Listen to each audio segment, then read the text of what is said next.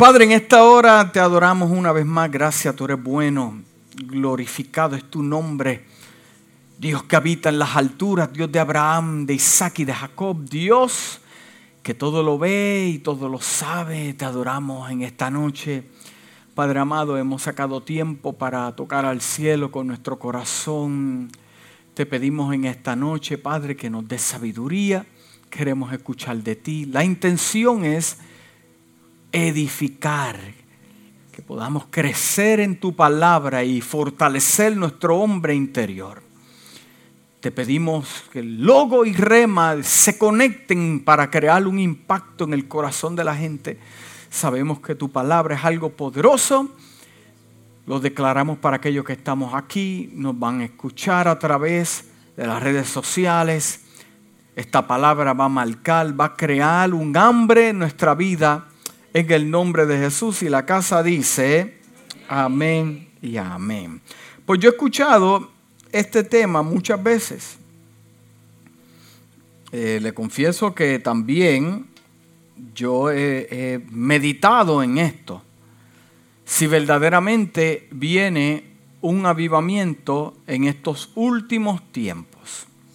O lo que llaman muchos una visitación especial de parte de Dios. Lo que yo voy a hablar en esta noche, eh, no voy a eliminar de algún trato que, que Dios tenga con una iglesia o que tenga con personas, puede ser posible porque al final Dios hace como Él quiere. ¿No estamos entendiendo? Pero quiero proyectarte en esta noche otro punto de vista de lo que hablaron los profetas, inclusive Jesús, de cómo el tiempo y los corazones se iban complicando. ¿Estamos? Para también poder observar la posibilidad de que este avivamiento que estamos hablando eh, no tenga que ver con nada con una iglesia, y tenga que ver con los corazones de la gente. Estamos ahí, ¿verdad? ¿Nos estamos entendiendo? Porque cuando hablamos la palabra avivamiento, y yo eh, eh, la puedo mencionar en esta noche, todos los que estamos aquí tenemos un, trasfondo diferente. Y al yo hablar avivamiento, usted lo puede eh, definir de acuerdo a sus enseñanzas, lo que recibió. Para algunos, avivamiento es manifestación espiritual dentro de la casa. Que los hermanos dancen, que llegue una llenura del Espíritu Santo, que, vengan nuevas lenguas espirituales, eh, que se salve la gente, ¿verdad? Eh, eh, algunos lo ven así. Pero yo escudriñando la, la Biblia me doy cuenta que avivamiento no es simplemente eso. ¿Está preparado para retar su teología en esta noche? Yo reporto y usted decide. ¿Verdad? ¿Por qué? Porque usted va a escudriñar las escrituras cuando usted llegue a su casa. Y de ahí, pues, no me, no me crea todo lo que yo digo aquí. Vaya a su casa y búscalo. Y léalo y entiéndalo. Porque, eh, eh, escuche bien, iglesia, todo consejo, y el tiempo avanza y lo que tengo es demasiado de material. El tiempo avanza. Amén. Todo consejo que le dé una persona, todo consejo que dé algún ministro, algún líder, algún predicador, eh, inclusive toda predicación, toda palabra profética tiene que estar alineada con la palabra de Dios yo, al momento en que yo le dé un consejo, como, como siervo del Señor, eh, eh, tengo que darle un consejo alineado con la palabra del Señor. ¿Ve? Porque en el momento en que yo no use la palabra del Señor como mi constitución, eh, no voy a ser efectivo y me voy a buscar problemas. Estamos ahí, ¿verdad? ¿Cuánto han dado un consejo y han dicho, wow. Porque cuando lo da usted, la responsabilidad va a ser más grande sobre usted, pero si lo da y dice, porque la palabra dice, ahí usted se mueve de la responsabilidad, no le tienen que tirar flechas a usted, porque está escrito en la palabra. Estamos ahí, ¿verdad? Todo, toda profecía, toda predicación, todo consejo, toda palabra de exhortación, todas las visiones que Dios te da, eh, eh, los sueños que puedes tener, tienen que estar alineados a la palabra del Señor. Inclusive cuando Dios te habla profético, no te habla nada de que, que usted no conozca. Cuando Dios te habla profético es algo que ya está en el DNA espiritual tuyo y lo que Dios hace es confirmando una vez más tu propósito por lo cual naciste. Estamos ahí, ¿verdad? esas son las reglas del juego. De ninguna manera nadie está autorizado a interpretar las escrituras a su conveniencia. Segunda de Timoteo, capítulo 3, versículo 16 dice, Toda la escritura es inspirada por Dios, inspirada por Dios y útil, o sea, que, que es poderosa, ¿para qué? Menciona para qué es la palabra del Señor. Para primero enseñar, para enseñar. Segundo, para redarguir, para corregir y para instruir en justicia.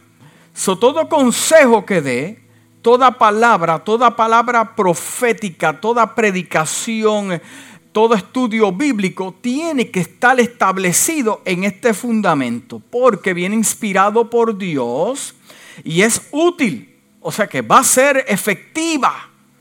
Pero ¿cuál debe ser el motivo?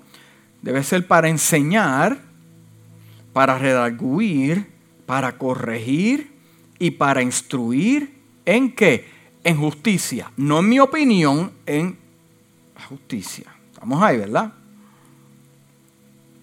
Ahora, el libro de Lucas, capítulo 18, del 1 al 8, vamos a entrar rápidamente, quiero que vaya conmigo ahí, y vamos a leer algunas cosas.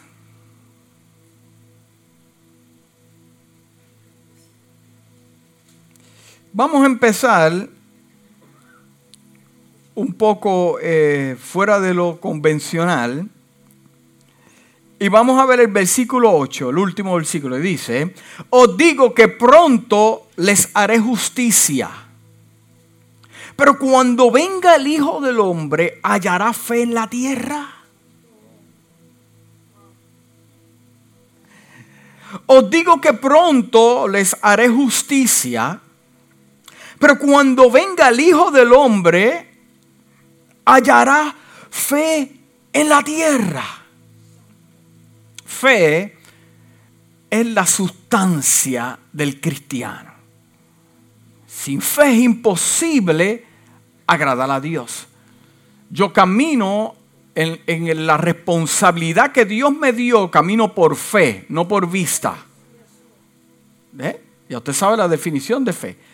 Eh, eh, la fe es bien necesaria en esto. La fe tiene la capacidad de crecer como también la fe tiene capacidad de disminuir. Caminas con gente de fe, su fe va a aumentar. Usted se gradúa de sus pruebas, su fe va a aumentar, va a poder ver a Dios de diferentes maneras de acuerdo a como usted se gradúe de la prueba. Si usted no pasa la prueba, su fe va a disminuir. Si usted anda con gente negativa, gente que no son de fe, gente que son inspirados por lo que ven, va a usted tener problemas. Porque entonces el enemigo lo va a atacar por lo que usted ve. Porque la intención del enemigo es disminuir su fe. Estamos ahí, ¿verdad? Ay, me gustaría hablar de la fe, pero tengo que moverme, Padre. Gracias. Entonces, la palabra me dice en este versículo, cuando venga el Hijo del Hombre, hallará fe en la tierra. Ok. Estamos ahí, ¿verdad? Ahora vamos a ver el contexto del capítulo, porque no podemos usar versículos a los llaneros solitarios y, tratar de, de, acomodarlo a nuestra manera. No, it doesn't work that way. Como un hombre me dijo, mire, yo me levanto temprano porque la Biblia dice, oye, hay una cosa que a mí me moleste tanto, que diga que la Biblia dice cuando no dice nada. Ayúdate, que yo te ayudaré. Y yo dije, es en tu Biblia, porque en la mía no dice eso. Mire lo que dice aquí.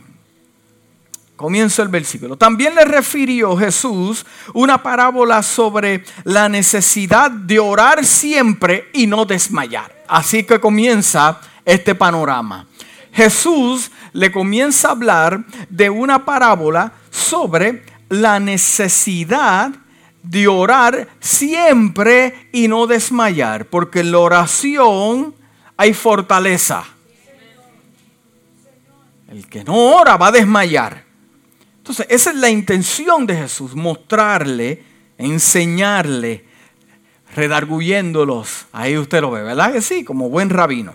Versículo 2 dice, diciendo, había una ciudad, un juez que ni temía a Dios ni respetaba al hombre. Era un hombre carnal, ni tampoco tenía el corazón para hacerle justicia a los seres, al hombre. Estamos ahí, ¿verdad? También en aquella ciudad una viuda la cual venía a él diciendo, hazme justicia de mi adversario. Pero él no quiso por algún tiempo. Pero después de esto dijo dentro de sí, aunque ni temo a Dios, ni, ni respeto a los hombres o a hombres, sin embargo, porque esta viuda me molesta, le haré justicia, no sea que viniendo de continuo me agote la paciencia. ¿A cuánto le han agotado la paciencia? Sí. Y dijo el Señor, oíd lo que dijo el juez injusto. ¿Acaso Dios no hará justicia a sus escogidos que claman a el día y de noche? Se tardará en responderles. Os digo que pronto les haré justicia, pero cuando venga el Hijo del Hombre hallará fe en la tierra. Pero entonces cuando yo voy al versículo 1 me doy cuenta que la única manera de fortalecer mi fe es en una comunión con Dios. Y Jesús hace referencia que si son los del mundo y conceden, imagínate Dios que te ama tanto y te puede conceder lo que estás pidiendo, que estás pidiendo hace tiempo. Pero por medio de la fe y la perseverancia, esto lo puedes ver. ¿Ok? Pero entonces llegará el momento donde la gente, ya mismo vamos a ver, se cansa de orar, se cansa de pedir, se cansa de tener una comunión con Dios se cansa de poder desarrollar y expandir su fe, por lo tanto su fe comienza a disminuir. Vamos ahí. ¿Lo estamos entendiendo hasta ahora? Estamos, seguimos. Hechos capítulo 2, 17 al 20 dice, sucederá en los últimos días, cuando usted escucha en la Biblia últimos días, no significa que, hace, que le falta una semana o dos meses. ¿Sabe de qué está hablando? Está hablando de último tiempo, de una dispensación. ¿Cuántos conocen lo que son dispensaciones? Son temporadas, tiempos. ¿Ok? So, cuando, cuando usted ve esto en la palabra, en los últimos días, está hablando en la última temporada en la última dispensación. La definición de tiempo, dispensación, es un periodo particular a lo largo de la historia de la salvación. Algunos cristianos hablan de la dispensación de la ley. ¿Cuántos han escuchado esto? Es el periodo de Moisés a Jesús o la dispensación o el tiempo de la gracia, que es de Jesús hasta el día de hoy. Interesante que cada dispensación bíblica dura dos mil años. Wow. Cada periodo dura dos mil años. Pues le explico eso otro día. Y yo quiero a, ver si de alguna manera podemos corregir algo que nos enseñaron que no es correcto. Eso sea paciente. ¿ok? hablamos de dispensación y tiempos. Dice en el libro de Hechos, continuamos leyendo, dice Dios, derramaré mi espíritu sobre todo género humano. Los hijos y las hijas de ustedes profetizarán, tendrán visiones, los jóvenes eh, eh, eh, tendrán sueños y los ancianos en esos días derramaré mi espíritu aún sobre mis siervos y mis siervas y profetizarán arriba en el cielo y abajo en la tierra. Mostraré prodigios, sangre, fuego, nube de humo. El sol se convertirá en tiniebla y la nula en sangre antes que llegue el día del Señor grande, poderoso y esplendoroso. ¿Cuántos han escuchado esto? Esto está registrado en el Nuevo Testamento. Pero como está registrado en el Nuevo Testamento, por alguna razón, como nosotros no escudriñamos las escrituras, pensamos que eso es algo profético para estos últimos tiempos de la dispensación. Que falta algo que viene un derrame de su espíritu, que, que viene algo, este tipo de cosas. Yo he escuchado predicadores diciendo, esa es una profecía que todavía no se ha cumplido. Y eso está a punto de acontecer. hay gente esperando este tipo de avivamiento, esperándolo porque piensan que todavía falta un poco para llegar al último tiempo, los últimos días, porque lo estás viendo en días, pero la Biblia dice en el libro de los Salmos que, eh, y el libro, ah, no me acuerdo ahora, se lo digo después, que dice que un día para Dios son mil años y mil años para Dios son un día. Entonces estamos hablando de años. Mm. Ahora, la, eh, eh, las personas que lo enseñan de esta manera se olvidan que de algún lado salió esto. Porque esto es una palabra profética para la última dispensación, que es la, dispensación o el tiempo que usted y yo estamos viviendo, que es el tiempo de la gracia, que ya le quedan pocos años. Estamos ahí, ¿verdad? Esto salió del libro de Joel, capítulo 2, versículo 28 al 32, donde dice, y después de esto derramaré mi espíritu sobre toda carne y profetizarán vuestros hijos, vuestras hijas, vuestros ancianos soñarán sueños y vuestros jóvenes verán Ve que es lo mismo. Y también sobre los siervos y sobre la sierva derramaré mi espíritu en aquellos días y daré prodigio en los cielos y el... Oye, es lo mismo. Ya mismo vamos a conectar el libro de los hechos con el libro de Joel. Tranquilo. Y entonces dice, el sol se convertirá en tinieblas y la luna en sangre antes que venga el día grande espantoso de Jehová y todo aquel que invocara el nombre de Jehová será salvo. Acuérdese que la palabra salvo no es la salvación, no se limita a la salvación que usted y yo pensamos. Cuando lo leemos en el Antiguo Testamento, salvación es protección, que Dios te guarda, que Dios te separa. Hay peligro, pero Dios bajo tus alas, te, sus alas te cubre.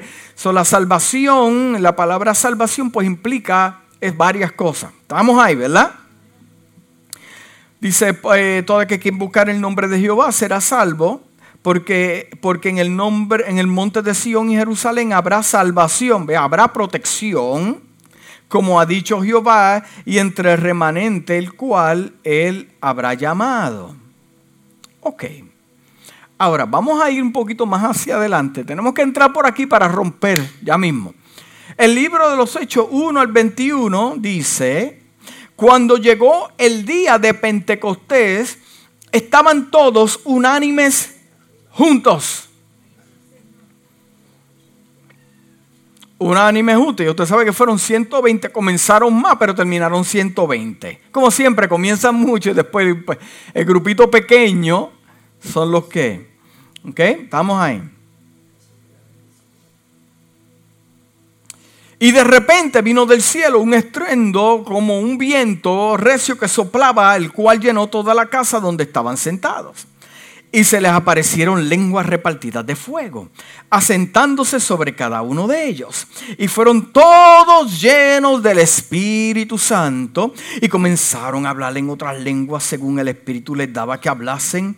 Moraban en entonces en Jerusalén y judíos, ya usted sabe esto, varones piadosos y, de todas las naciones. Y, y hecho este estruendo, se juntó la multitud y estaban confusos porque cada uno les oía hablar en su propia lengua estaban atónitos y maravillados diciendo, mirad, no son galileos estos los que hablan. Son las lenguas, no simplemente fueron angelicales, también hubo manifestación de idiomas que gente entendió en su propio idioma. Es un milagro, hermano. Estamos ahí, ¿verdad? Dice, ¿cómo pues que les oímos nosotros hablar cada uno en nuestra lengua en la que hemos nacido? Tan asombroso. Lo que ellos estaban hablando era palabra para ministrarle a esa gente. ¿Estamos? O otros misterios. Partos, medos, elamitas, ya usted sabe esto. Eh, estaban, brincamos al 12, estaban todos atónitos y perplejos diciéndose unos a otros, ¿qué quiere decir esto? Más otros burlándose decían, están estos llenos de mostos. Ahora vamos a conectar el libro de Joel con esto que acabamos de leer. Entonces Pedro, poniéndose de pie, con los once, alzó la voz y les habló diciendo, varones judíos, todo lo que habitáis en Jerusalén, esto sea eh, notorio y oír mis palabras, porque estos no son ebrios como vosotros suponéis, puesto que es la hora tercera. Mm, mm, como que está muy temprano para estos beber. Mas esto lo he dicho por el profeta Joel. Ahí estamos. En los últimos prosteros días, los días, dice Dios, derramaré mi espíritu sobre toda. Él lo vuelve repite esta palabra profética. entonces lo que está diciendo, no yo, el el apóstol Pedro dice que ese derramamiento ocurrió en el día de Pentecostés.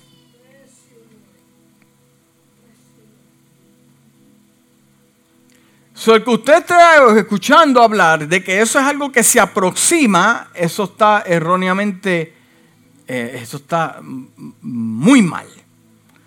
Porque Pedro confirma que esa profecía se cumplió ahí. ¿Cuántos sabían eso?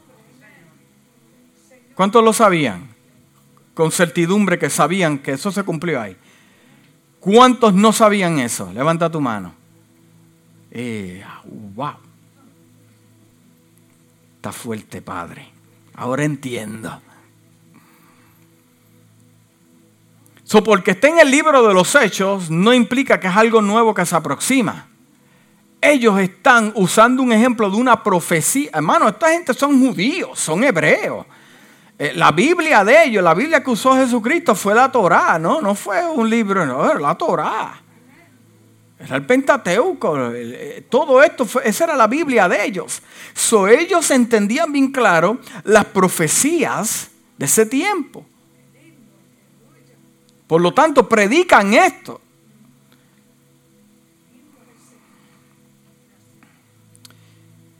entonces yo tengo que entender que el tiempo de la dispensación de la gracia comenzó con la muerte de Cristo y su resurrección y la venida de su Espíritu Santo. Ahora, haciendo pausa en eso, ya mismo vamos a entrar porque hay algo bien interesante. Si usted ve de ver el mundo, ahora es cuando más está dividido el mundo. Cuando me refiero al mundo, me refiero a los gobiernos, luchas, divisiones entre los partidos políticos como nunca se había visto. Siempre hay pelea, pero en este tiempo es algo increíble. Las naciones, conflictos, amenazas de guerra nuclear, o sea, todo esto está a punto de estallar. Eh, enciende las noticias y vea cómo los países están en crisis. Todo esto está en crisis. Y no es que esté pasando porque siempre ha pasado, es que está pasando rápido una tras de otra, continuo. Usted enciende la noticia y, ve a un país de Asia y dice, oh Dios mío, ve eh, Sudamérica, wow, lo que está pasando, ve la nación americana, wow. O sea, todo está pasando a la misma vez, constante, pum, pum, pum, pum, pum, pum, pum. pum. Inclusive es cuando más la iglesia está dividida entre ministros, líderes conciliales. Hmm. Y es cuando menos se predica de la llenura del Espíritu Santo. ¿Ok?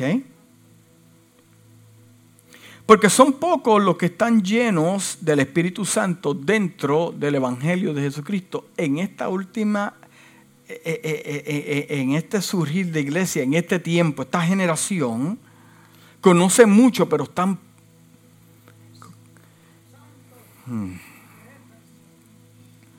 La falta del bautismo del Espíritu Santo en las iglesias ha creado una crisis. La falta del bautismo del Espíritu Santo en mi tiempo, hermano, yo no lo puedo negar. Yo vi niños siendo bautizados. Yo no, eh, una cosa es el legalismo, no confundamos una cosa con la otra y, yo poder ver eh, eh, eh, cómo Dios saturaba su iglesia con una llenura. Mire, digo eso y siento a Dios. me acuerdo que en mis tiempos, niños, mi bautismo del Espíritu Santo vino yo niño, juvenil. Yo no recibí el bautismo del Espíritu Santo ahora. So, la iglesia está en crisis porque este tipo de manifestación, ¿me entiende? Y no estamos hablando de que rompa 10 sillas, brinque 10 bancos, no estamos hablando de eso. Es que usted reciba una fuente de poder con la que podráis operar en el mundo espiritual. Y podrás enfrentarte a todos los retos que te, que te vas a encontrar como cristiano. Mire, hay, ministerios operando sin el bautismo del Espíritu Santo, predicadores operando sin bautismo del Espíritu Santo, profetizando sin el bautismo del Espíritu Santo. si no hay llenura, eso significa que no hay intimidad, y si no hay intimidad, la fe está ¿qué? disminuyendo.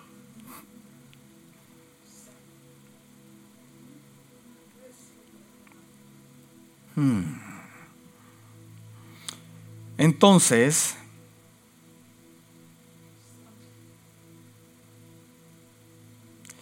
para que haya este tipo de llenura dentro de las personas, eh, eh, las personas tienen que personalmente provocar este tipo de experiencia porque el bautismo del Espíritu Santo es dado a la iglesia, pero es una experiencia personal que te vas a llevar a tu casa cuando el servicio termine.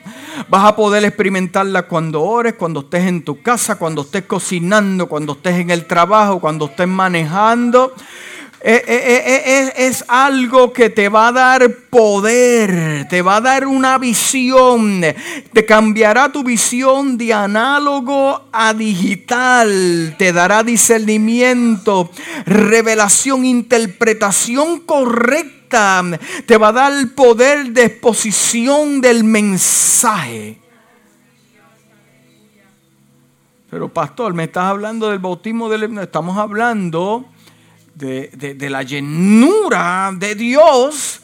Porque mientras esté la llenura de Dios, tu fe va a estar en acción porque vas a estar viendo continuo cosas que Dios está haciendo. Porque ya las escamas se te cayeron, ya estás más sensible, tienes poder para enfrentarte con, con lo que te enfrentas espiritualmente. Entonces, esta experiencia tiene que provocarse porque en los tiempos que estamos viviendo no se está provocando. Entonces la fe de la gente está disminuyendo. Usted sabe por qué la fe, no quiero predicar, dije que iba a enseñar. ¿Sabe por qué la fe está disminuyendo? Porque la gente está peleando sus propias batallas, no bajo el poder de Dios, sino con sus propias fuerzas. Las almas que Dios nos dio, dice la palabra, no son carnales, sino espirituales, fuertes en Dios para derribar fortaleza, todo argumento. Estamos ahí, ¿verdad? Inclusive Pedro se encontró en una situación en el libro de los Hechos eh, eh, eh, donde la gente estaba peleando porque estaban repartiendo ropa y repartiendo comida y este tipo de cosas y la gente peleando, no, porque yo soy de aquí, yo soy de aquel lugar y Pedro dijo, contra, hasta para las habichuelas pelean esta gente. Pedro dijo, yo tengo que, involucrarme más en lo que Dios me llamó, que es la enseñanza y la predicación, pues por lo tanto yo le voy a traer a alguien que les va a poder ayudar a trabajar en esto. No le trajo cualquier persona que sabía le trajo a un hombre que estaba lleno del Espíritu Santo hasta para repartir comida y repartir ropa. Porque como pensaban los antiguos es, tú necesitas el poder de Dios para poder discernir y poder ver que en un conflicto tú puedas ejercer la justicia. No buscan a cualquier persona, buscan al hermano Esteban. Cuando llegó Esteban, la gente dijo, wow, espérate, es Esteban llenos del Espíritu Santo hasta para repartir ropa y comida. Y ahora tú ves cantantes cristianos ministrando y tú puedes notar que no, no, al predicador le falta el bombón. Eh. Hay un dulce que no tiene, suena lindo. Mm, es que nos confundimos muchas veces entre la sal y el azúcar. Pero eh, Estamos, bien. Dije que no iba. Padre, que me meten unos problemas. Hmm. Ve que no hay que, inventar, no, hay que inventar con la palabra, inventarse cuentos y eso está ahí. Dice el libro de los Hechos 1.8, dice, pero recibiréis poder cuando haya venido sobre vosotros el Espíritu Santo y me seréis testigo en Jerusalén, en casa primero. Eso es lo que está hablando. Vas a, ser testigo en casa primero. Hoy la gente quiere irse a ver misionero, pero no da testimonio de la llenura del Espíritu Santo en la casa. ¿Estás entendiendo? Usted lleno del Espíritu Santo home en su casa. Es más, no en la iglesia, en su casa que sus hijos, esposa, todo el mundo lo vea, que de testimonio, entonces lo que pasa en su casa se refleja en la iglesia. Por eso es que un matrimonio que viene peleado de la casa, cuando viene a la iglesia se carga el ambiente y se forma. Anyway, otro tema ya. Pero, recibiréis poder cuando haya venido sobre vosotros el Espíritu Santo y me seréis testigo en Jerusalén, en Ponciana, en toda Judea, en Orlando, en Tampa, en Claremont, hasta lo último de la tierra. Pero la llenura comienza en casa.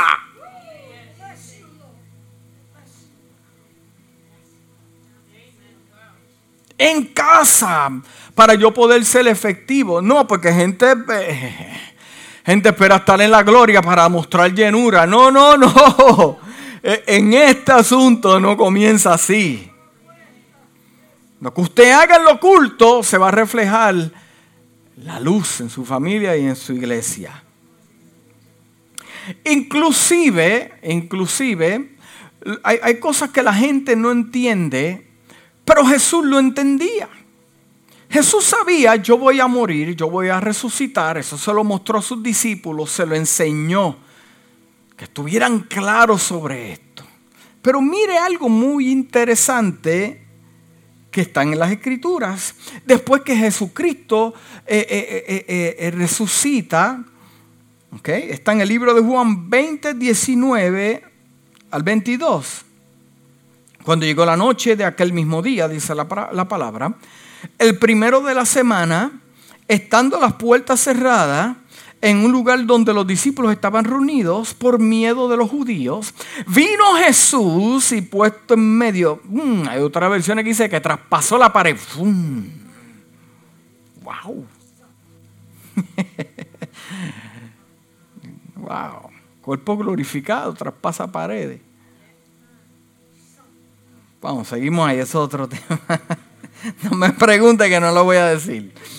Estando las puertas cerradas en el lugar donde estaban los discípulos, estaban reunidos por miedo de los judíos, vino Jesús y puesto en medio de ellos le dijo, paz a vosotros. Paz, no tengan paz que es mí, es mí. Y cuando le supo dicho esto, le mostró las manos y costados para, para los incrédulos, mira, ahí tengo mis manos, mi costado. Y los discípulos se regocijaron viendo al Señor y dijeron, wow, qué tremendo. Entonces Jesús le dijo otra vez, paz a vosotros, paz, shalom. Como el Padre, como me envió el Padre, así también yo los envío. Y habiendo dicho esto, sopló sobre ellos y recibieron el Espíritu Santo. Oh, espérate, aquí están pasando dos cosas. Ellos necesitaban la llenura primero antes que llegara el día de Pentecostés para que fueran efectivos porque Él se iba a ir. Él se iba a ir. Por lo tanto, Jesús entiende que nuestra función aquí en la tierra ministerial no funciona si no estamos llenos del Espíritu Santo. Por lo tanto, acá en la cámara, eh, eh, eh, en, el, en, cuarto separado, VIP, dice, ok, están aquí los once. Ahora vayan a ministrar. Ya ellos estaban llenos, antes que llegara ese día, ya ellos estaban llenos. Por eso es que Pedro lo pudo entender. Le dijo, oh my God, vuestros hijos, vuestras hijas. O sea, es una extensión de los once de apóstoles. Así pudieron entonces ministrar, ministrar, ministrar, antes que llegara ese día. Ahora, estamos claros en la llenura de Dios, la necesidad de estar lleno y este tipo de cosas. Ya tenemos el fundamento establecido. Mira lo que dice la Biblia. Pablo le habla a Timoteo y le dice, también debes saber esto, que en la última dispensación, escucha bien, bien claro, o en los últimos días, ahora vemos diferente, ¿verdad? Vendrán tiempos peligrosos. O sea, de la dispensación de Jesucristo hasta el día de hoy, no de acuerdo al calendario gregorio, ni al calendario lunar que tienen los judíos hoy en día. Antes era el calendario solar. De acuerdo al calendario solar, ya el tiempo ya se está añitos para completarse la dispensación de la gracia. ¿Le puedo decir algo? No tiene que completarse. Anyway. Vendrán tiempos peligrosos porque habrán hombres amadores de sí mismos, avaros, vanagloriosos, soberbios, blasfemos, desobedientes a los padres, ingratos, impíos. O sea, ¿qué me estás diciendo? Que en los últimos tiempos de la dispensación, aunque la gracia esté abundante, el corazón de muchos se va a endurecer y van a pasar cosas. ¿Ok? Se traidores, impetuosos, fatuos, amadores de los deleites más que de Dios, que tendrán apariencia de piedad, pero negarán la eficacia de ella. Estos evita, dice Pablo a Timoteo. Porque de estos son los que se meten en las casas, se llevan cautiva a la mujercilla y este tipo de cosas.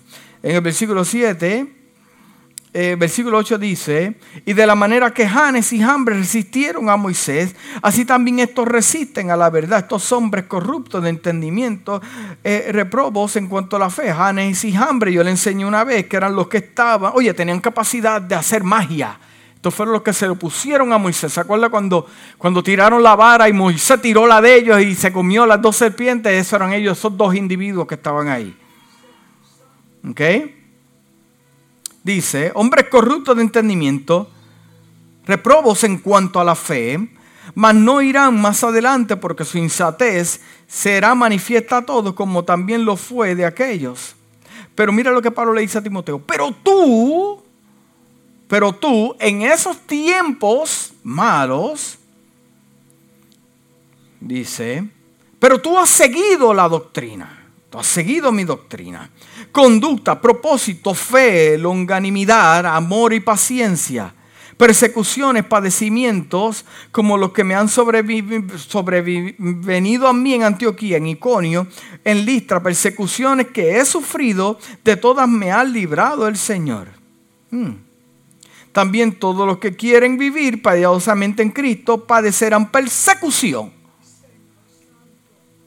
Todos los que quieren vivir piadosamente en Cristo, todos padecerán persecución. ¿Cuánto han pasado persecución? Estamos ahí, ¿verdad? Mire lo que Pablo le dice a Timoteo en el versículo 14. Pero persistes tú, mantente en otras palabras en lo que has aprendido. Mantente ahí, mantén esa fe, mantén esa llenura. Mantente ahí sólido. Hmm. Y que desde la niñez has sabido las sagradas escrituras, las cuales te pueden hacer sabio para la salvación por la fe que es en Cristo Jesús. Mm. So Pablo le está diciendo a Timoteo que de la única manera que puede vencer este tipo de gente de corazón, como la maldad se va a multiplicar, es manteniéndote en lo que has aprendido. Mientras el tiempo se pone peor y de mal en peor, y usted va a ver cosas peores y va a escuchar cosas peores, la única manera que nos vamos a poder mantener fiel, la Biblia no me muestra que es un avivamiento, me muestra entendiendo bien claro lo que dice las escrituras y lo que yo he aprendido de aquí. Estamos ahí, ¿verdad? Primera de Timoteo 1 Timoteo 4 dice, pero el Espíritu claramente en los últimos tiempos de la dispensación, algunos renegarán la fe, renegarán. Oh, sí, yo creí en eso, ahora yo no creo en eso.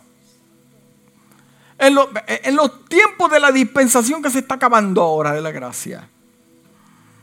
Siguiendo espíritus engañadores, enseñanza que vienen de demonios. Habrán demonios en la iglesia. Ay, pastor, no diga eso. Hermano, yo le voy a decir una experiencia, no me llame religioso, pero yo he visto cristianos hablando en lengua y son demonios. Lo vi yo, lo experimenté, le pegamos la mano y dio como 20 pies allá y cayó. Eso yo lo vi, eso nadie me lo puede quitar. Lo experimenté yo ahí, en vivo y a todo con los ringside. Yo escuché esas lenguas y dije, son de Dios. Pegamos las lenguas, las manos y ¡puquiti! Y lo que dijo después, ay Dios mío. Bueno, enseñanzas que vienen de demonios harán caso a gente hipócrita y mentirosa cuya conciencia está marcada con el hierro de sus malas acciones. Dice Pablo Timoteo, esta gente prohíbe, hmm, esta gente prohíbe casarse, comer ciertos alimentos y otras cosas. Eso es parte. ¿Okay? En el versículo 7 dice, pero no hagas caso de los cuentos mundanos y tontos. Ejercítate en la piedad, le dice. Sé piadoso. Ejercítate. Aunque el ejercicio, el ejercicio físico sirve para algo, la piedad es útil para todo porque tiene promesas de vida para el presente y para el futuro. Esto es muy cierto y todos deben creerlo. Por eso mismo trabajamos y luchamos porque hemos puesto nuestra esperanza en el Dios viviente, que es el Salvador de todo, especialmente de los que creen. Dice, mm, dame cortar un poquito algunas cosas. Eh, ok, el versículo 11 dice, estas cosas tienes que mandar y enseñar. Evita que te desprecien por ser joven, más bien debes ser un ejemplo para para los creyentes en tu modo de hablar y de portarte y en amor, fe y pureza de vida. ¿Cuántos dicen amén? Mientras llego, dedícate a leer en público las escrituras, animar. Eso es Pablo diciéndole a Timoteo. No descuide los dones que tienes y que Dios te concedió cuando por inspiración profética los ancianos de la iglesia te pusieron las manos. Pon tu cuidado y tu atención en estas cosas para que todos puedan ver cómo adelantas. Ten cuidado de ti mismo, de lo que enseñas a otros y sigue firme en todo. Si lo haces, te salvarás a ti mismo y salvarás también a los que te escuchan. Los antiguos nunca mencionaron, espérate, un avivamiento, que algo te avive para entonces tu poder funcionar. El ejemplo del apóstol Pablo lo que le está diciendo a Timoteo es practica, pon en práctica, haz lo que has aprendido. Porque hay gente que me dice, yo estoy esperando que pase algo, un último avivamiento, que las almas van a correr a la iglesia. Hasta ahora yo le he escrito un montón de cosas y lo que... Mm. Vamos al libro de Mateo rápidamente. Wow, tengo tan Dice, pero Jesús saliendo del templo se iba y se acercaron sus discípulos, capítulo 24, para mostrar los edificios del templo. Respondiendo él les dijo, ¿veis todo esto? De cierto os digo que no quedará piedra, aquí piedra sobre piedras, que no será derribada. Eso fue cuando derribaron el templo en el año 70. Versículo 3 dice, y estando él sentado en el monte de los olivos, los discípulos se le acercaron aparte y le dijeron, oye, Jesus dinos cuándo serán estas cosas y qué señal habrá de tu venida y del fin del siglo. Y respondiendo Jesús le dijo, primero, dice, mira que nadie te engañe. Ah, eh, de sopletón, como dicen ustedes, de una ahí, que nadie te engañe. Vamos a empezar por esa. Y en lo que te soba, para que despierte, ahora te voy a decir, que nadie te engañe. Porque vendrán pocos, no muchos, en mi nombre diciendo yo soy el Cristo y muchos engañarán. A muchos engañarán. Oiréis de guerra y rumores de guerra. Mirad que no os turbéis, porque es necesario que todo esto acontezca, pero aún no es el fin. Es necesario que todo esto acontezca. Tiene que pasar. Porque se levantará nación contra nación y reino contra reino y habrán pestas y hambres y terremotos en diferentes lugares y todo esto es principio de dolores. Entonces os entregarán a tribulación y os matarán y seré aborrecido de toda la gente por causa de mi nombre. Usted está viendo un avivamiento ahí. Un, avivamiento eh, eh, eh, de iglesia como lo que nos están enseñando. Usted lo ve ahí. Yo le voy a mostrar cuál es el avivamiento, pero todavía no. Todavía no. Seguimos. Muchos tropezarán entonces y se entregarán unos a otros y otros aborrecerán y muchos falsos profetas se levantarán y engañarán a muchos y por haberse multiplicado la maldad, el amor de muchos se enfriará. Eh, eh, yo como pastor hablaba los otros días con con mi pastor y estábamos hablando, me decía, wow, ser pastor en este tiempo es lo más duro que hay. Es lo más duro. Yo dije, wow, sí. Hay un montón de cosas que pasan, especialmente cuando la gente tiene, lo que hablamos el domingo, el corazón endurecido por todo lo que está pasando, sea en la iglesia o allá afuera. O sea que por multiplicado la maldad, el amor de muchos se enfriará, mas el que persevere hasta el fin, este será salvo y será predicado este evangelio del reino en todo el mundo para testimonio de todas las naciones. Entonces vendrá el fin. Será predicado este evangelio del reino en todo el mundo. ¿Qué avivamiento está esperando la gente? Jesús lo que está hablando es predicar el evangelio para testimonio a todas las naciones, entonces vendrá el final. Por tanto, cuando veis en el lugar santo la abominación desoladora que habló el profeta Daniel, que lea entienda, estamos hablando del anticristo y todo lo que va a ocurrir, entonces todos los que están en Judea huyan a los montes, el que esté en la azotea no descienda para tomar algo de su casa, el que esté en el campo no vuelva atrás para tomar su capa, más hay de las que estén en cinta y que críen en aquellos días. Ahora pues que vuestra oída no sea en invierno ni en el día de reposo. Dios le está hablando al pueblo judío ahí proféticamente. Escuche bien ahora el 21, porque habrá entonces gran tribulación como no la ha habido desde el principio del mundo hasta ahora, ni la habrá. Mire, lo peor, lo, escuche bien, lo menos que hacen los cristianos cuando están atribulados es orar.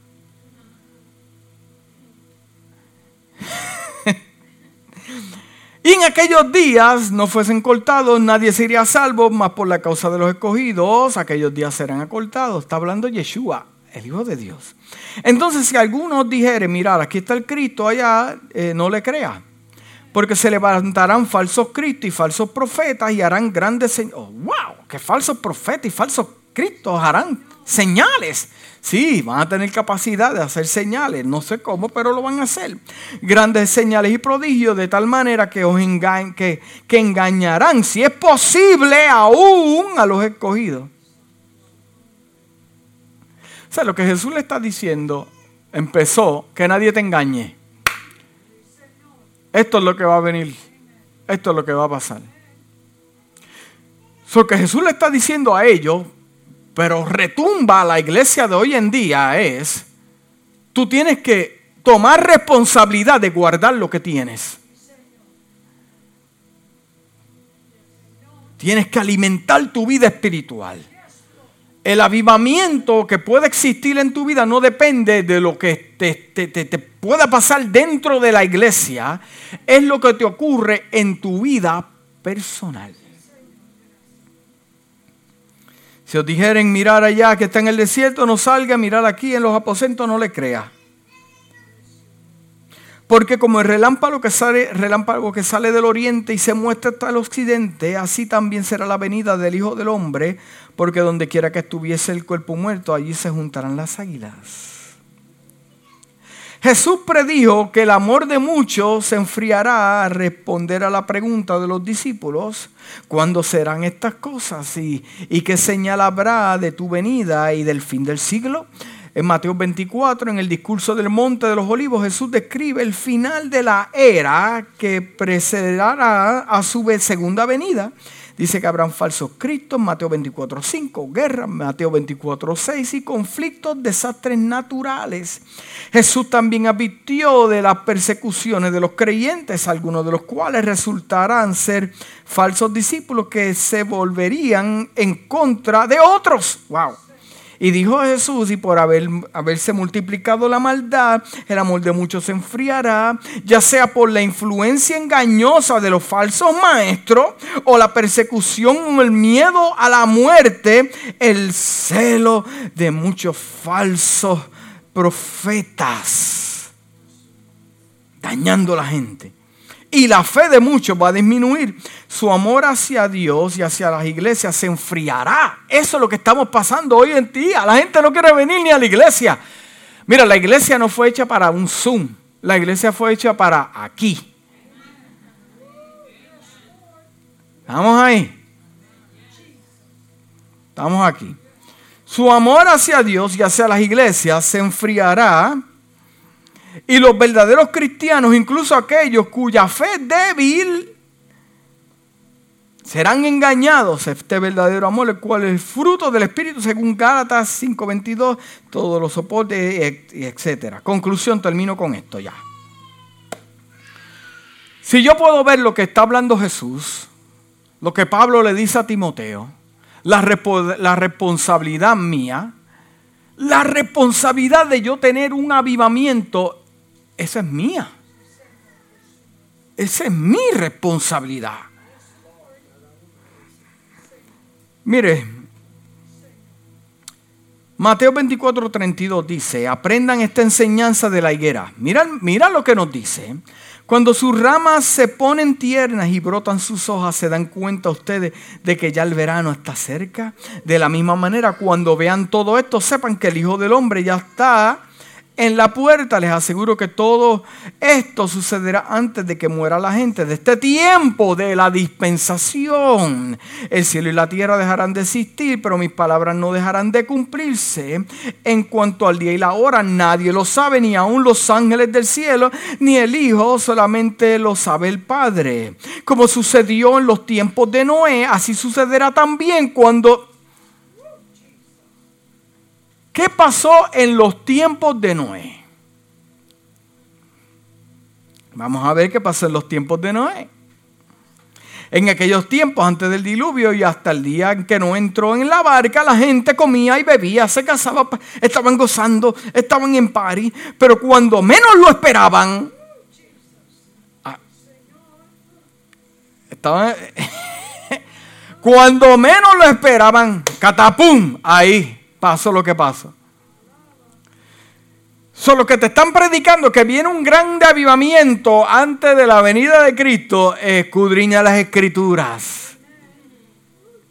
Ahora, yo no te puedo descartar, porque Dios hace como quiere, que Él quiera traer un avivamiento externo en esta casa y veamos cosas y Dios recompense nuestra fe. Eso puede pasar. Pero en lo general, de que la gente esté esperando que venga un avivamiento como señal para la venida de Cristo, eso no tiene que pasar. en aquellos tiempos antes del diluvio y hasta el día que no entró en el barco, la gente comía y bebía y se casaba, estaban en fiesta ahí, tic tac. Facebook Pero cuando menos lo esperaban, Vino el diluvio y se lo llevó a todos cuando menos lo esperaban. Así sucederá también cuando regrese el Hijo del Hombre. En aquel momento de dos hombres están en el campo, uno será llevado, el otro será dejado, y dos mujeres estarán moliendo, una será llevada y otra será dejada. Mira lo que dice. Manténganse ustedes despiertos. Ahí. Ahí pendiente, que nadie te engañe, que en tu casa no se te meta el diablo. Ten cuidado ahí, pendiente. Manténganse ustedes despiertos. Cuando llegue el avivamiento, mire, el avivamiento más grande fue en el día de Pentecostés y eso está vivo hasta el día de hoy. No sé, el único avivamiento que se necesita es que la gente se ponga para su número y comience a buscar de Dios y a llenarse de Dios para que tú veas que la manifestación que va a haber en tu casa, en la iglesia, va a ser el producto de lo que pasó en tu casa. Vamos ahí, ¿verdad? Hmm. Manténganse despiertos porque no saben qué día va a venir el Señor. Ahora, termino con estas palabras. ¿Llegará un avivamiento como la gente lo está predicando o piensan antes de la venida de Cristo. La profecía más grande se cumplió en el 1948, cuando Israel nace como nación en este tiempo de la gracia. ¿Estamos ahí? Ahora, ¿qué realmente es avivamiento según las escrituras? ¿Qué es avivamiento? Ya voy a terminar, hermano. Perdónenme, me voy a pasar por cinco minutos.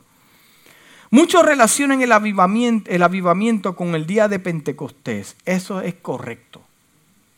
Avivó algo. Estimuló a los creyentes a salir, a ministrar. Y esto es correcto, pero existe otra faceta de la definición avivamiento. Definición de avivamiento, avivamiento es la primera, te voy a dar una. Se aviva lo que ya quedó sin vida. Se aviva lo que quedó sin vida. Wow. Un avivamiento en los cristianos, en el pueblo de Dios, es el deseo de volver a estar encendidos para Dios, con el amor de Dios y que nuestro amor por Él sea constante, que se dé cumplimiento el gran mandamiento, amarás a tu Dios con toda tu fuerza y con toda tu mente y con toda tu alma, y el segundo, amarás a tu prójimo como a ti mismo. Segunda definición de avivamiento y avanzo. Avivamiento, aparece en el diccionario como la expresión del concepto de acción de avivar avivarse. Avivar o avivarse. Usted se aviva. Hay una actividad. Estamos avivados. Vamos para allá. La iglesia, un servicio de oración. Vamos ahí, vamos. Estamos servicio los jueves, estamos avivados. Vamos para eh, lo que no ocurre en su vida personal no va a ocurrir en lo exterior como iglesia. Estamos ahí. Ahora, mire esto, mire esto.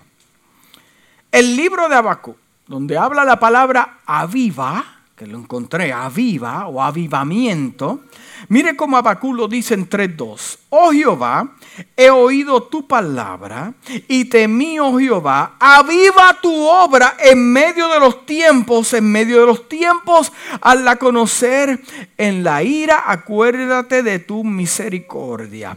Aviva tu obra. Que llegue a cumplimiento lo que nos hablaste. Que llegue a cumplimiento lo que vas a hacer con, con nuestra nación, con mi familia. Que eso que está muerto pueda tener vida.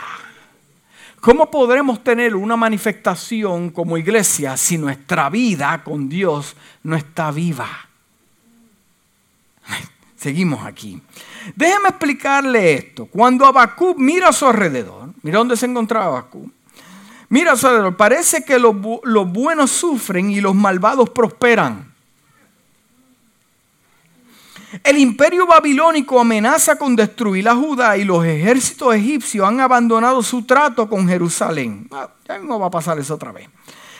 Y dentro de Judá, algunos miembros de su propio pueblo de Dios lo están abandonando para beneficio personal. Pero, le pero cuando le pregunta a Dios por qué sufren los buenos, Dios le explica que a la larga no es así que aunque parezca que los malos ganan, a la larga ganan los buenos. ¿Ok? Estamos ahí, estamos ahí. Dice, no es ahí. Dios tiene el control de toda la creación y solo Él puede ver cómo las circunstancias actuales encajan en su plan mayor. Con ese conocimiento, Abacub ahora alaba a Dios por responder a las preguntas del profeta, por tener control y finalmente vindicar a sus fieles seguidores. Y por eso es que Él dice que aunque yo vea lo que está pasando a mi alrededor, yo te pido que avives tu propósito en mí y en tu pueblo. Eso es avivamiento. Sé que se caen las escamas de lo que nos enseñaron. Avivamiento es restablecer, volver a conectarme, volver a la sana doctrina, a la santidad, la cual nadie verá al Señor y separarme del pecado. Y ya termino con esto, hermano. Uy, tengo tantas cosas. Apocalipsis capítulo 2 dice, escribe el ángel de la iglesia de Éfeso, al que tiene las siete estrellas a su diestra, al que anda en medio de los siete candeleros de oro y dice, wow, eso es powerful. Yo conozco tus obras y tu arduo trabajo y paciencia y que, y que no puedes soportar a los malos y has probado a los que se dicen ser apóstoles y no lo son.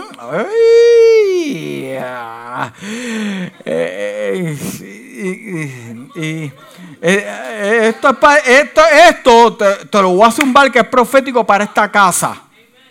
Esto es profético para esta casa. Dice, los apóstoles no lo son y los has hallado mentirosos y has sufrido y has tenido paciencia y has trabajado arduamente por amor de mi nombre y no has desmayado. Y es, pero tengo algo contra ti que has dejado tu primer amor nuevo amanecer. Ahora eh, yo te voy a definir en media hora lo que es primer amor. Mira lo que dice. Recuerda por tanto de dónde has caído, arrepiente, cambia de tu mentalidad y vuelve a las primeras obras, pues si no vendré a ti pronto, vendré pronto a ti, quitaré tu candelero de su lugar si no te hubieses arrepentido, que en griego es cambio de mente, arrepentimiento, cambio de mentalidad.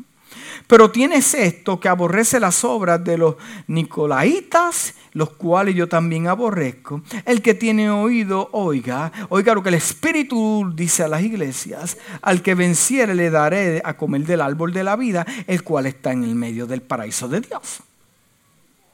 Hmm. ese árbol de vida que estaba con el, con el querubín en el huerto del Edén, ¿te acuerdas? Vamos a sacarle el hombre aquí, no sea que come y viva para siempre. Dios lo tiene guardado en el paraíso para darle comer a usted después. Ahí está el que lo quería, ahí está.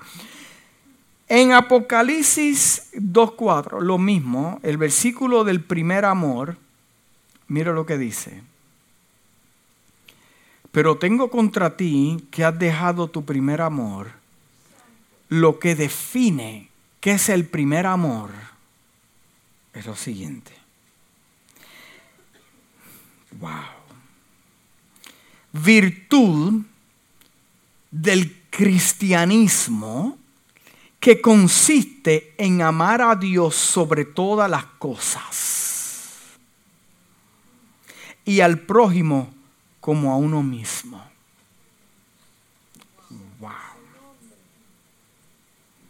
Tremenda pedra. So, Dios viene por encima de mi trabajo, de mis hijos, de mi esposo, de mi negocio. Dios viene primero que esta iglesia para mí. Y que mi ministerio, yo le amaba a Dios con ministerio sin ministerio. Y leía con ministerio sin ministerio. Y mi familia se reunía, ¿verdad? A hablar de, de este tipo de cosas espirituales. Y no había ministerio en... Me decía, tú vas a ser pastor. Yo, no, tú, fíjate de eso entonces lo que hemos dejado es poner a Dios primero y amarnos los unos a los otros. ¿Cómo es eso, pastor? Ahora vamos a movernos al libro de los Hechos, donde ocurrió la visitación del Espíritu Santo, lo cual trajo avivamiento. Estaban todos amando a Dios sobre todas las cosas, unánimes juntos, y ahí vino el avivamiento. Eso es avivamiento. Padre, te doy gracias por tu palabra. Tú eres bueno, verdadero, eficaz. Gracias porque aprendimos algo. Tú siempre le hablas a esta casa. Te pedimos en esta hora que esta palabra, Dios mío, retumbe en nuestra cabeza, en nuestra alma, en nuestro espíritu nos deje dormir de ponerte primero sobre todas las cosas. Yo siento tu presencia en esta casa. Oh Hashem Adonai que estás en este lugar. Poderoso Dios. Aviva tu obra, aviva nuestro espíritu Aviva nuestra alma. Aviva el propósito, aviva el llamado, aviva los dones. Y de tal manera vamos a ser testigos en, en nuestra casa. Te pedimos que avives a cada joven, que avives a cada líder que avives al pastor de la casa, que avive a los ministros de la casa, desde el que toma la ofrenda, desde el que toma la coba, aviva a cada uno, Dios mío, el que toca la guitarra, el que toca la batería, a los que cantan, a los miembros de la junta, Dios mío, aviva tu obra en cada uno, oh Shabak, aviva cada uno, Dios mío, aviva, aviva tu obra, hay cosas pasando allá afuera y parece que, el impío se adelanta, pero no es así. Aviva tu obra. Aviva tu obra. Me pongo de acuerdo con la palabra de Abacura. Aviva tu obra.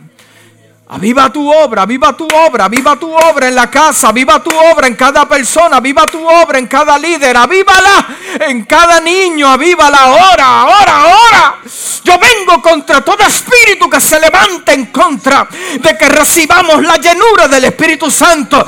Vengo contra todo espíritu de complacencia y de ociosidad. Yo vengo ahora contra todo espíritu que se rebelan contra la palabra de Dios. En esta hora que haya libertad en la casa, fluir de tu espíritu. Aleluya. Oh Padre amado, el libro de Joel se completó llegó a cumplimiento con la iglesia de los hechos, pero eso es mío, eso es para mí, eso es para la casa, eso es para mis hijos, esto es para los jóvenes de esta casa, para la iglesia de hoy, eso es para nosotros, lo queremos ver, la dispensación de la gracia no ha terminado. Dios mío, en el nombre de Jesús, el Hijo del Altísimo. Aviva tu obra, aquellos que me están viendo a través de las redes sociales, que retumbe su corazón en esta hora. Aviva tu iglesia, la iglesia de Jesucristo, avívala, avívala, reconcilia a los hijos con los padres y los padres con los hijos, reconcilia a los miembros con el pastor y el pastor con los líderes, trae unidad en la casa. Oh, Hashaba, Oh, en el nombre de Jesús. Los matrimonios se avivan. Ahora yo vengo contra todo espíritu que quiere dividir la familia, romper los matrimonios en esta casa en el nombre de Jesús. Espíritu de promesa que se quiere manifestar, te vas en el nombre de Jesús. Haya libertad en la casa, fluir. Mm, que podamos saborear, Dios mío, tu presencia en esta casa, oh Dios. Para que tu nombre sea engrandecido. Tuya es la gloria y la victoria de nosotros. Ceguera espiritual que se vaya. Vagancia espiritual que se vaya apatía que se vaya y no des hambre de buscarte. Hambre, Dios mío, como muchos solían hacer en las mañanas o lo profundo de la noche, buscarte y, y verte y saber que estás ahí. Tú eres mi amigo, mi mejor amigo. Nuestro Padre que estás en los cielos. Aleluya, aleluya. Dios es bueno, aleluya. Dale un aplauso al Señor.